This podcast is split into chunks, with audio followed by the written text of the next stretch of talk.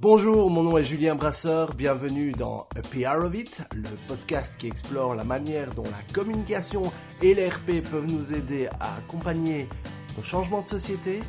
Bienvenue dans A PR of It, j'espère que vous serez a part of it. J'ai toujours eu un côté fanboy. Les gens qui me stimulent musicalement, intellectuellement, artistiquement, euh, suscitent chez moi une profonde admiration. C'est le cas de Grégory Pouy du podcast Vlan, dont je vous ai déjà parlé plusieurs fois, que j'ai déjà reçu ici dans, ce podcast. Aujourd'hui, si euh, je reçois Grégory, c'est parce qu'il sort un bouquin qui s'appelle Insoutenable paradis, et dont le sous-titre est Écologie et mode de vie, réagir sans tout sacrifier. Alors ce que, ce que je trouve super dans ce bouquin, c'est que d'une part, euh, il aborde euh, les thématiques de l'écologie et du changement sociétal avec optimisme et bienveillance, sans, euh, sans culpabilisation, et surtout qui nous donne euh, des grilles de lecture euh, pour pouvoir nous mettre en chemin et pouvoir aborder ces changements nécessaires pour survivre en tant qu'humanité. Alors, une des grilles de lecture qu'il partage avec nous, c'est que pour pouvoir accepter de, renoncer à, à, certains de nos conforts matériels notamment, c'est que on, doit changer notre récit de société et recréer du lien avec soi, avec les autres et avec la nature. Et donc, ce que j'apprécie beaucoup dans ce bouquin, même si euh, il est très dense, qu'il donne la parole à plein de gens brillants, c'est qu'il nous permet euh, d'avoir une grille d'analyse, somme toute, assez, euh, assez simple pour adresser la complexité de nos défis. J'ai profité en tant que fan d'avoir Grégory sous la main pour euh, passer en revue avec lui euh, toutes les questions qui me qui me tarabustent un petit peu. Donc, euh, est-ce que cette cette trinité, lien à soi, lien aux autres, à la nature, eh ben, est-ce qu'on peut l'appliquer aux entreprises pour qu'elles elles-mêmes soient actrices de changement? Justement, quelle est la place des entreprises dans ce changement sociétal? Je suis fort inquiet sur la qualité du débat public, notamment sur les, réseaux sociaux, et donc je pense que le débat public est un facteur de succès pour nous amener à, changer ensemble euh, de comportement et de, logiciels. Et donc, euh, je lui demandais également qu'est-ce qu'il pensait de la place euh, du podcast dans ce débat public. Alors c'est un épisode assez dense, un peu plus long que, d'habitude parfois avec une chronologie un petit peu bizarre, mais euh, je suis très très fier de cet épisode pour la, qualité des, de ce que Grégory a pu partager avec, euh, avec moi. Donc je tenais particulièrement à le remercier ainsi que vous pour votre écoute.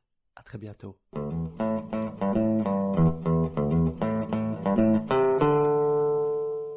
Bonjour Grégory. Bonjour Julien. Je te reçois aujourd'hui parce que tu sors un livre qui s'appelle Insoutenable Paradis. Alors, euh, pour les auditeurs qui ne te connaîtraient pas, peux-tu te présenter en quelques mots Ce qui m'intéresse aujourd'hui dans la manière dont tu te présentes, alors que tu étais spécialiste du marketing digital, de la transformation digitale, aujourd'hui tu te définis comme un analyste culturel. Et ça, ça m'intéresse beaucoup. Mmh. C'est toujours compliqué euh, cette histoire de se présenter. Je pense qu'il y a mille manières de, le faire. La plus simple, c'est simplement de dire que je suis un être humain. Je pense que jusque-là, euh, je vais trouver personne. Après, je suis une personne qui euh, vient de la région parisienne, qui suis très curieuse, euh, très portée sur l'autre. et même si effectivement, comme tu le disais, j'ai toujours fait du marketing, moi, ce qui m'a attiré vers le marketing, c'est d'abord le, le, comportement des autres, quasiment la sociologie finalement. et quand, j'ai décidé de faire du marketing, c'était pas dans une idée de, me dire que j'allais vendre n'importe quoi à n'importe qui, mais vraiment de mieux comprendre le consommateur et euh, de lui proposer des choses qui lui correspondaient précisément. Et c'est pour ça que euh, la transformation digitale, ça n'a pas été une révolution pour moi, parce qu'en fait, ça a toujours été la manière dont j'envisageais le marketing. Ceci étant dit, euh, effectivement, je me présente plus trop comme marketeur, parce que je trouve que c'est pas forcément très juste, c'est plus très juste je ne sais pas si analyse culturelle c'est la meilleure définition non plus, mais disons que j'essaye de comprendre et à travers ce podcast comment la société évolue, essayer de comprendre les, signaux faibles et, essayer d'en faire du sens, essayer surtout de, les mettre en cohérence les uns avec les autres. Je pense que c'est là où j'ai vraiment cet esprit de synthèse et du coup je pense que c'est là où j'apporte vraiment de la valeur, de connecter des choses qui a priori n'ont rien à voir. Et, c'est pour ça que, que je parle d'analyste culturel. Je ne peux pas me présenter comme sociologue parce que je n'ai pas fait d'études de sociologie. mais il y a des sociologues qui me disaient, mais tu sais, le diplôme, c'est juste un truc magique, mais tu fais de la sociologie concrètement. mais bon, je ne veux pas me présenter comme sociologue non plus. Alors après, il y a d'autres métiers où j'aurais pu me mettre prospectiviste ou je sais pas, après on peut inventer n'importe quoi, mais je trouve qu'analyse culturelle, ça correspond bien à ce que j'essaie de faire, c'est-à-dire comprendre la société. Après, c'est peut-être pas suffisant dans le sens où cette compréhension de la société, j'en, je l'utilise par ailleurs pour transformer, continuer à transformer des sociétés pour qu'elles soient, pour qu'elles deviennent responsables. Donc en fait, c'est c'est une compréhension de la société que je transforme aussi en, en dans un sens business. Pour pouvoir mieux vivre les renoncements de nos styles de vie qui ne sont pas toujours très soutenables face aux défis écologiques que l'on va traverser.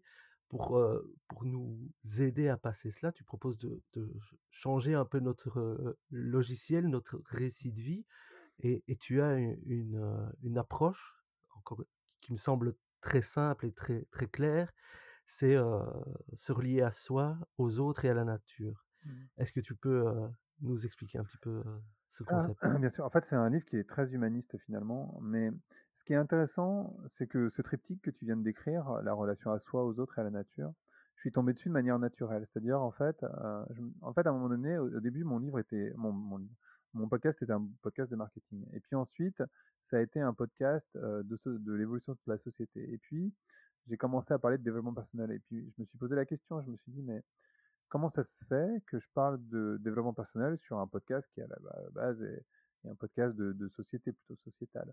Et, en fait, je suis tombé sur ce triptyque, donc euh, lien à soi, aux autres et à la nature. Et puis, euh, j'ai lu le, livre de Satish Kumar, qui a écrit L'écologie spirituelle, et qui explique en tout début de livre euh, ce même triptyque, lien à soi, aux autres et à la nature, en disant que, en fait, c'est le triptyque qui est dans la Gita, et la Gita, c'est un livre sur lequel s'est basé l'hindouisme, donc il y a plus de, je crois, de 2600 ans. Et en fait, ce qui, te, ce qui te rend extrêmement humble et en même temps euh, extrêmement fort, je trouve, c'est que ce triptyque, c'est pas du tout moi qui l'ai inventé, donc il est écrit depuis, euh, depuis que l'homme est homme, quasiment. Et puis surtout, mais en même temps, tu vois, c'est une, une sorte de vérité fondamentale de l'humanité.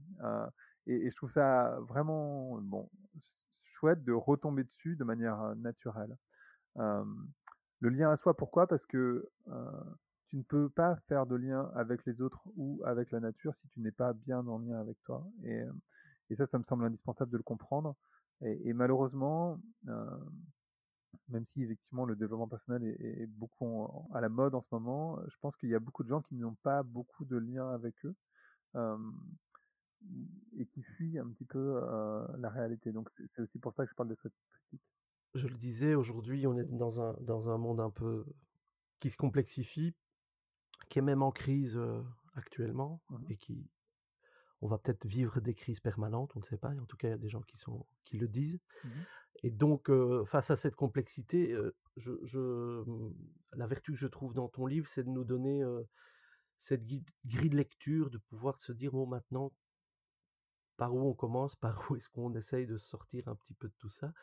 Et ce qui est valable, je pense, pour les individus, l'est valable aussi pour les entreprises et, pour les communicants qui peuvent être des acteurs positifs d'une démarche, encore une fois, positive au sein des entreprises? Est-ce que ce triptyque, tu, tu, tu peux l'appliquer aussi au monde de l'entreprise? Je pense que oui, j'ai pas réfléchi comme ça. mais pour moi, en fait, alors pour rester sur les triptyques, il y a aussi en fait, la société est un triptyque. C'est-à-dire que moi, je me suis dit, en fait, pour essayer de comprendre comment on allait s'en sortir, j'ai essayé de définir ce que c'était la société. La société, finalement, c'est un triptyque qui est la société civile, donc nous, les politiques et l'entreprise. Les trois sont importants et les trois vont avoir un rôle dans la transformation que la société doit avoir. Je pense que, parce que j'ai pas mal analysé, que je suis allé voir l'ancien président de la République, enfin, je suis allé voir un certain nombre de personnes pour écrire ce livre, que euh, les entreprises ont un rôle essentiel à jouer dans la transformation de société qui vient. à plusieurs niveaux, d'abord évidemment dans ce qu'elles vendent, dans le design des produits, mais aussi dans les récits qu'on raconte et qu'on raconte dans les publicités. Est-ce que le triptyque lien à soi, aux autres, à la nature fonctionne avec l'entreprise? Sans doute que oui. alors ça fonctionne pas précisément comme ça, je pense. Enfin, comme je l'ai pas réfléchi, je peux pas, je peux pas répondre de manière très précise, mais en tout cas, ce qui est certain, c'est qu'une entreprise, c'est un, espace social et, créer du lien avec les salariés, devenir une sorte de communauté, prendre soin. Et on voit bien que là, pendant cette crise du coronavirus, on voit bien qu'il y a des entreprises qui ne sont pas du tout dans cette dynamique, tandis que d'autres le sont. Je, pense, entre autres, par exemple, la Chanel qui a annoncé qu'ils allaient payer tous les salariés et ne pas faire appel au chômage partiel, même si les boutiques étaient fermées, tandis que d'un autre côté, tu as Louis Vuitton qui a annoncé qu'ils allaient appeler au chômage partiel alors qu'ils ont largement les fonds chez LVMH. Une fois qu'ils ont su que Chanel ne le faisait pas, ils ont décidé de se, retirer et dire non, non, mais nous aussi, on va payer les salariés. Mais n'empêche que de base, il y avait quand même cette volonté d'aller tirer à l'État de l'argent dont ils n'avaient pas besoin. Donc, tu, vois, tu vois déjà des dynamiques qui sont en train de se créer. Pas que je sois un grand fan de Chanel particulièrement ou que je sois un ennemi d'LVMH particulièrement, mais c'est juste mmh. montrer les, dynamiques d'entreprise. Et puis, il y a évidemment des entreprises qui t'obligent à aller travailler, enfin, et encore pire que, LVMH, bien sûr. Mais donc, créer du lien, créer une communauté de, de, personnes. Et puis après, le lien à la nature, évidemment, il est essentiel. C'est-à-dire, moi, je crois que on parle beaucoup de croissance, de performance, donc de cette société très masculine, mais, mais quand tu réfléchis, finalement, la, ce qu'on appelle croissance, c'est de la décroissance. C'est-à-dire qu'on croit à court terme, au, du verbe croître, hein, on croit à court terme les revenus, et puis finalement, on, on, décroît la capacité de, de l'homme à vivre sur Terre. Donc, est-ce que ça, c'est vraiment de la mmh croissance? Je ne suis pas certain. et je crois que être en lien, donc créer une sorte d'équilibre et redéfinir ce que c'est que la performance en se disant finalement ça doit être quatre choses, c'est-à-dire la satisfaction des salariés, la satisfaction des consommateurs, la performance financière et l'impact écologique, c'est une meilleure définition de ce que serait la performance plutôt que de la, réduire uniquement à une performance financière, ce qui est le cas aujourd'hui, qui est finalement très court-termiste. dans, ton livre Insoutenable Paradis, à un moment donné, tu, tu compares la transformation sociétale des entreprises à, à, la transformation digitale dans le sens où la transformation digitale, c'est le, digital qui s'interpénètre un petit peu dans toutes les dimensions de l'entreprise. tu, tu, évoques la, possibilité de faire la même chose pour, pour les entreprises.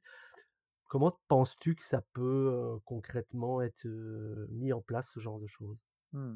Effectivement, pour moi, c'est précisément la même chose parce que c'est le digital, on l'a répété, enfin moi je l'ai répété pendant quelques années, c'est d'abord et avant tout un état d'esprit. C'est-à-dire que tu peux être sur tous les réseaux sociaux et être complètement à côté de la plaque.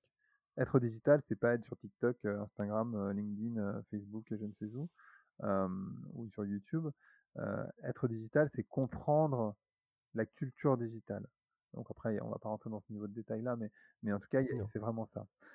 et pour le pour la pour l'écologie, c'est exactement la même chose. C'est-à-dire qu'en fait, à partir du moment où tu comprends, en fait, il n'y a pas de retour en arrière. Tu vois le, c'est un peu comme si tu étais dans une matrice, tu vois, pour faire pour faire écho avec le film mmh. Matrix, et, et, tu vois le monde de manière différente.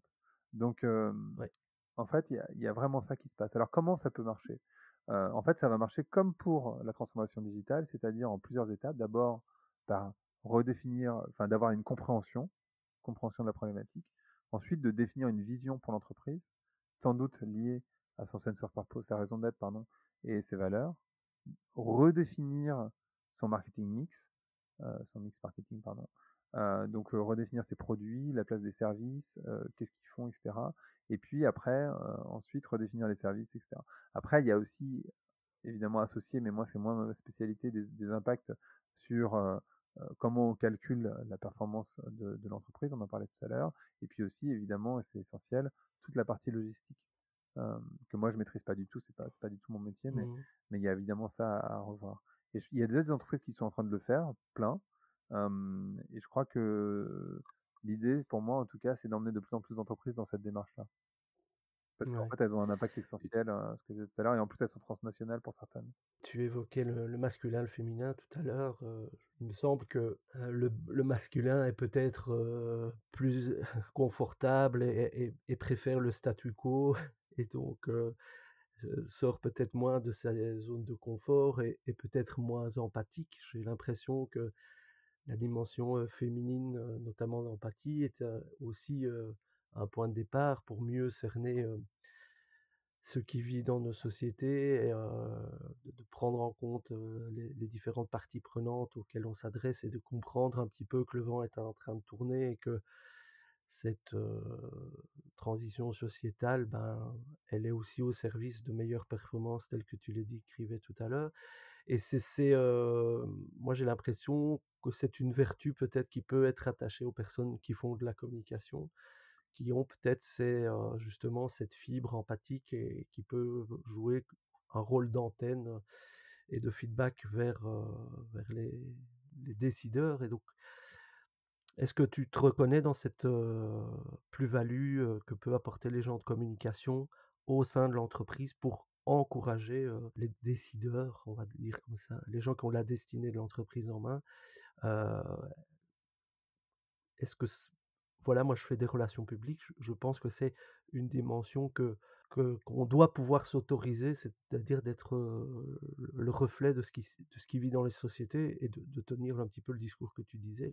La performance de la société, elle viendra aussi d'un meilleur, de mes relations harmonieuses avec l'écosystème dans lequel l'entreprise évolue. Alors, complètement. Moi, je crois qu'on est, on est dans une société, bon, je crois, c'est une évidence, qu'on est dans une société extrêmement patriarcale. Qu'est-ce que ça veut dire? Ça veut dire qu'en fait, on hommes et femmes ont une culture patriarcale en Occident, un peu partout dans le monde d'ailleurs. Ça veut dire quoi? Ça veut dire la puissance masculine, c'est une, puissance extérieure, donc on parle de, progrès, on parle de projection, on parle de vitesse, de, puissance. tout ça, c'est très masculin. La puissance féminine, à l'inverse, elle est, comme tu le disais, sur l'intérieur. Donc, une forme d'harmonie, mais de vulnérabilité, de sensibilité. On doit tous, hommes et femmes, aller vers ce développer ce côté féminin. bien sûr, les femmes ont un côté féminin a priori plus développé que les hommes, mais c'est pas toujours le cas. Mais il y a certains hommes qui sont aussi très féminins. Moi, je suis un homme qui suis très féminin, qui a une part de féminin très développée. Effectivement, je crois que c'est pas toujours le cas pour les gens qui font de la communication, mais, mais dans les personnes qui font de la communication, il y a souvent effectivement cette empathie, euh, ce côté un peu féminin qui est surdéveloppé. D'ailleurs, dans les études de communication, il y a souvent plus de femmes que d'hommes. Euh, mmh. Et c'est effectivement des personnes qui vont avoir, qui ont quelque chose déjà. Euh, alors après, il y a plein d'autres aspects évidemment qui sont qui sont importants, mais qui ont déjà un atout entre guillemets pour, le monde d'aujourd'hui. Moi, je crois même pas que le monde d'hier est en train de s'effondrer. Pour moi, il est déjà effondré, en fait. C'est-à-dire que ce qui nous met dans une situation un petit peu complexe, c'est que l'ancien monde est déjà effondré depuis un petit moment, en réalité, que là, on commence à s'en rendre compte, mais qu'on ne sait pas où on va demain. et ça, c'est lié à, au, au, enfin, à toute la, toute la société du progrès, euh, donc qui s'est mise en place euh, vers le 19e siècle, enfin depuis la Renaissance en réalité, mais, mais vraiment plus depuis le 19e siècle, où on a voulu tout expliquer par la science, euh, tout manipuler, jusqu'à manipuler la mort, à repousser la mort. Et en fait, quand tu fais ça, le problème c'est que tu démagifies le monde et que tu enlèves l'espoir. Mmh et donc on n'a plus vraiment d'espoir. C'est pour ça qu'on voit un gros retour du développement personnel, on voit un gros retour des, des croyances X ou Y et ça, ça me semble assez, assez évident. Bah, voilà, tu, tu, fais un lien avec une, une notion qui, qui, me semble assez centrale dans, dans ton livre, la notion de lien, donc de se relier. Aujourd'hui, les grandes religions ont disparu, et donc malgré tout, elles jouent aussi hein. ce rôle de la religion, ça veut dire se relier. J'ai eu une petite question que je me suis, qui a traversé mon esprit, moi qui écoute beaucoup de podcasts, des podcasts pour comprendre un peu mieux la société, et je, je, me dis que, ben voilà, notamment les podcasts, mais les bouquins aussi, peuvent être des lieux pour se confronter à d'autres idées, hein, des idées un peu plus spirituelles, à, des, à des pensées, à des voix aussi. Le podcast et donc je me dis, est-ce que ces lieux qui sont safe, hein, ce sont des, safe places, est-ce que c'est la messe du 21e siècle, entre guillemets, là où on peut partager des concepts, des idées, du lien. Est-ce que Vlan est la, messe du 21e siècle? Désolé pour la, provocation. Alors, bon, non, je ne suis pas prêtre. mais les podcasts viennent s'inscrire dans un paysage médiatique qui était devenu étrangement, qui s'était appauvri étrangement.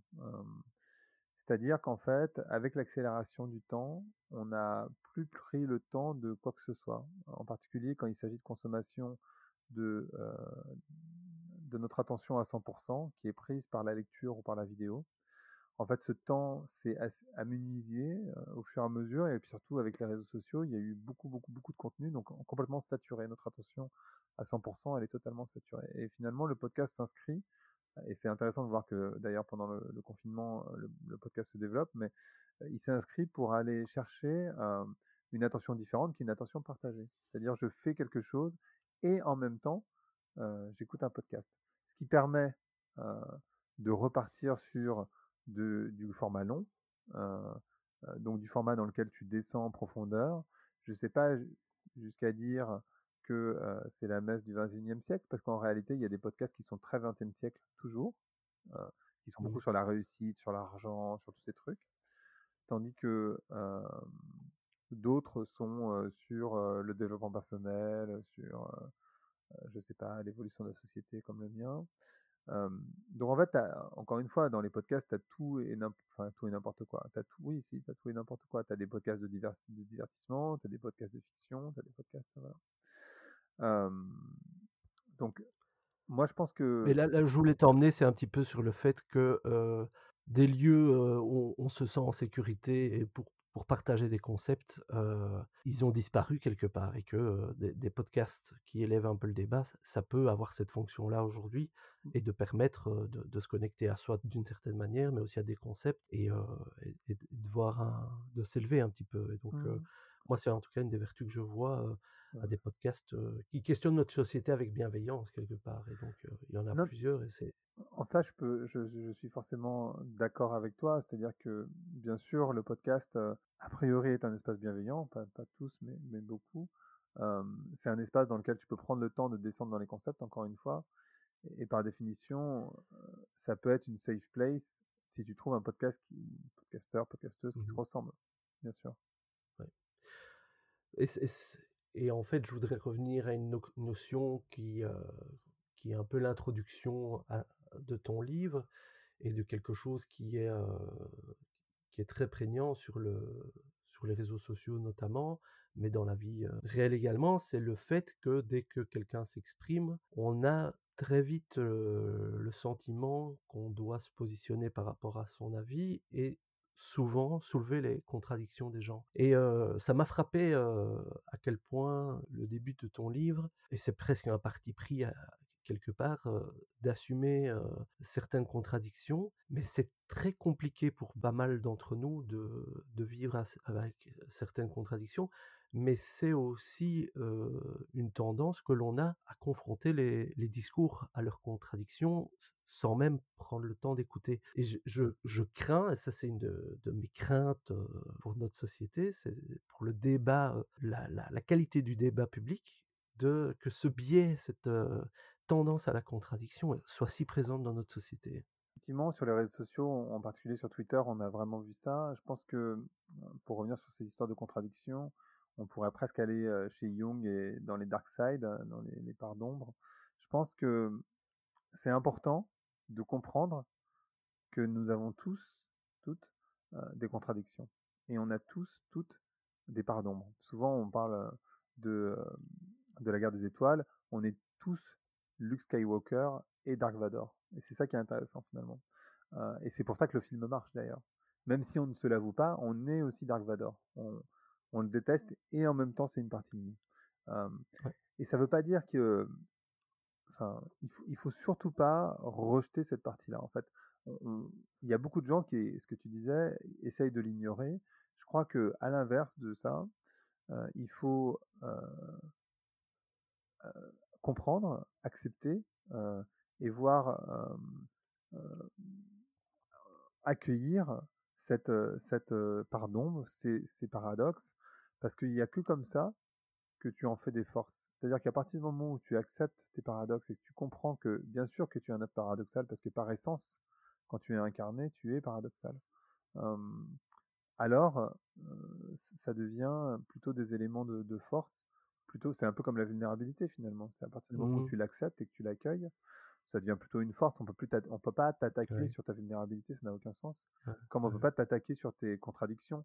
À partir du moment où tu les assumes, c'est-à-dire que quand tu assumes tes contradictions, bah, plus personne peut rien dire. C'est-à-dire que, bah, oui, bah, mmh. parce que si je disais, ouais, non, mais de toute façon, enfin, j'en sais rien, il faut, enfin, tu vois, tout ce que je disais tout à l'heure sur l'écologie, mais qu'on me regarde et qu'on me dit, ben, Greg, toi, tu as une moto, tu es marketeur, enfin, pardon, mais mmh. excuse-moi, mais, enfin, tu es loin, loin, loin d'être la personne que tu décris qu'il faut être. Donc, ton, ton discours, c'est bullshit. Et à partir du moment où du coup tu accueilles tes contradictions, je dis pas que du coup il faut être un gros connard et l'assumer, hein, c'est pas ce que je suis en train de dire évidemment. mais mais je pense que en fait il y a, y, a, y a, un élément dont je parle beaucoup dans le bouquin qui est la conscience. à partir du moment où tu as conscience des choses, tu les fais moins. C'est pour ça que moi je parle beaucoup de consommer et de polluer en conscience. Parce qu'à partir du moment où tu consommes en conscience, donc comme on est, on est dans une société où tout est très facile, on est dans une société de bien vivre, certainement pas de bien-être, mais de bien vivre. Euh, tout est facilité et tout est fait pour que tu ne penses pas aux conséquences de tes actes. Euh, mais si à partir du moment où tu manges du jambon, tu manges des œufs, tu, j'en sais rien, prends ta voiture, tu prends l'avion, tu mets le chauffage chez toi, tu prends une douche, enfin j'en sais rien. Tu as conscience de ce qui est en train de se passer et des externalités négatives de ton acte, en fait, par essence, tu vas réduire ta consommation. Tu vois, tu n'as même pas besoin d'y réfléchir parce que tu vas faire, ben, ouais, en fait, quand je mange de la viande, effectivement, il y a un animal. Enfin, tu vois, tu peux aller chez McDonald's et ne pas réfléchir, dire, ah, tiens, j'ai faim, je vais bouffer un McDo. Peu importe. et puis, tu peux te dire, en fait, là, il y a un bœuf qui a été tué pour, ce, pour ce truc. Enfin, c'est pas anecdotique, c'est une vie. donc, à partir du moment où tu consommes en conscience et que tu pollues en conscience, je pense que déjà, tu changes complètement ta manière de voir les choses. J'avais une question que qui devait être la première question, c'est pourquoi, pourquoi avoir choisi de faire un livre? C'est une question intéressante parce que j'ai pas vraiment choisi de faire un livre à l'origine. ce qui s'est passé de manière très concrète, c'est que de manière assez régulière, comme ça fait 15 ans que j'ai un blog, il y a des éditeurs qui viennent me voir et qui me disent ah tiens, tu faudrait pas faire un bouquin de marketing? Bon, c'est arrivé encore cette fois et j'ai refusé de faire un bouquin de marketing. Mais par contre, j'ai dit par contre, ça serait intéressant de faire un bouquin sur ce qui m'intéresse, c'est-à-dire l'évolution de la société. Et en fait, je ne savais pas très bien par quel bout le prendre, mais je me suis vraiment posé cette question de, ben moi j'ai une conscience écologique, je suis pas militant, j'ai une vie moderne, comment je fais? Et en fait, écrire un livre, comme écrire des articles de blog, ça permet de structurer ta pensée. Et je me suis mmh. dit finalement, je vais essayer de structurer ma pensée dans, dans un bouquin. Donc c'est venu comme ça, tout simplement en me disant, ben, en fait, je vais structurer tout ce que j'ai pu entendre, comprendre euh, de l'évolution de la société et essayer d'en faire une sorte de, de truc, euh, un blobli-boulga qui fait du sens à la fin. Euh, et c'est vrai que je relis des, des, choses, tu vois, il y a autant François Hollande que Abdelmalik dans le bouquin, il y a autant le développement personnel que la culture digitale, la culture du profit, le développement personnel dans le bouquin, ou le chamanisme, qui sont des notions qui a priori n'ont rien à voir, et en fait, tu te rends compte que tout va dans le même sens. Donc, c'était ça l'essence, l'essence du livre. Bah, ça résume très bien, en tout cas moi, ce que j'en ai perçu, à savoir fournir une grille de lecture pour pouvoir mieux comprendre la complexité dans laquelle on vit et pour mieux adresser les, défis et les, crises de demain. Donc, si tu le permets, je voudrais bien te remercier et te féliciter pour ce boulot parce que, parce que je trouve qu'il y a quelque part d'assumer ces contradictions justement et d'oser aborder ces choses-là, je pense que c'est quelque chose qui, me semble assez inédit. Donc je voulais te dire merci pour ça et, bravo. Enfin, bah, merci, beaucoup Julien. je, suis, touché. Je ne sais pas si je suis le premier. On m'a dit que David Servan-Schreiber utilisait beaucoup sa vie pour, pour parler de ses bouquins. Je ne sais pas s'il se mettait en vulnérabilité parce que j'ai lu ses bouquins mais je me souviens plus très bien. Euh, s'il parlait de ces, ces, zones d'ombre ou en tout cas de, de, ces, de ces euh, contradictions. Mais, euh, mais merci beaucoup, c'est hyper gentil. Est-ce qu'il y, a, un point sur le, livre que tu souhaiterais aborder particulièrement ou, où, tu es particulièrement fier, par exemple? Je ne sais pas si, enfin, c'est difficile d'être fier de son travail. Enfin, il faut être fier de son travail, mais ce dont je suis content, je crois, c'est que c'est un bouquin où il y a énormément de fonds. Il y a, beaucoup, beaucoup, beaucoup d'éléments, beaucoup de gens que j'ai interviewés. Donc tu, tu ressors avec du fond et en même temps, c'est très accessible. Donc il n'y a pas, moi je, je, rejette cette idée que la culture doit forcément être pénible. moi je pense que sans tomber dans du show télé débilisant, tu peux avoir de la culture totalement accessible. C'est ce que j'essaye de faire avec mon podcast volant. Et c'est ce que j'essaie de faire dans ce livre. Et je crois, au retour que j'ai des personnes qui l'ont lu, que c'est assez réussi. Donc en ça, je suis assez fier. J'ai une question traditionnelle, je te l'ai déjà posée. C'est est-ce que tu écoutes des podcasts? Je sais que tu que c'est le cas. Est-ce que en cette période de confinement, il y a des podcasts que tu qui te font du bien? Écoute, j'ai pas trop changé mes habitudes de podcast, donc en fait, j'écoute toujours les mêmes, à savoir mon Thinkerview, il y a, a pas d'épisode parce qu'à la base ce sont des vidéos, mais j'écoute beaucoup Thinkerview, j'écoute beaucoup Sismic, j'écoute beaucoup Hidden Brain, qui est un podcast américain. c'est mes trois favoris, on va dire, et puis après il y a plein d'autres podcasts que j'écoute de manière aléatoire. Et j'ai pas trop modifié mes, mes habitudes c'est les podcasts qui me font du bien parce que en fait, ils m'aident à mieux comprendre la société eux-mêmes.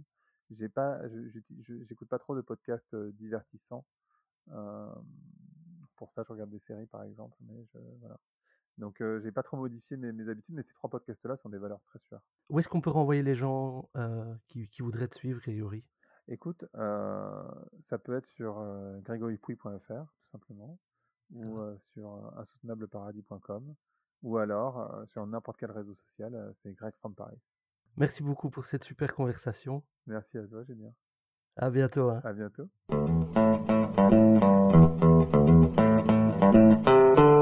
Merci d'écouter Happy Laissez-moi vos commentaires via facebook.com slash podcast ou via Twitter arrobase underscore podcast.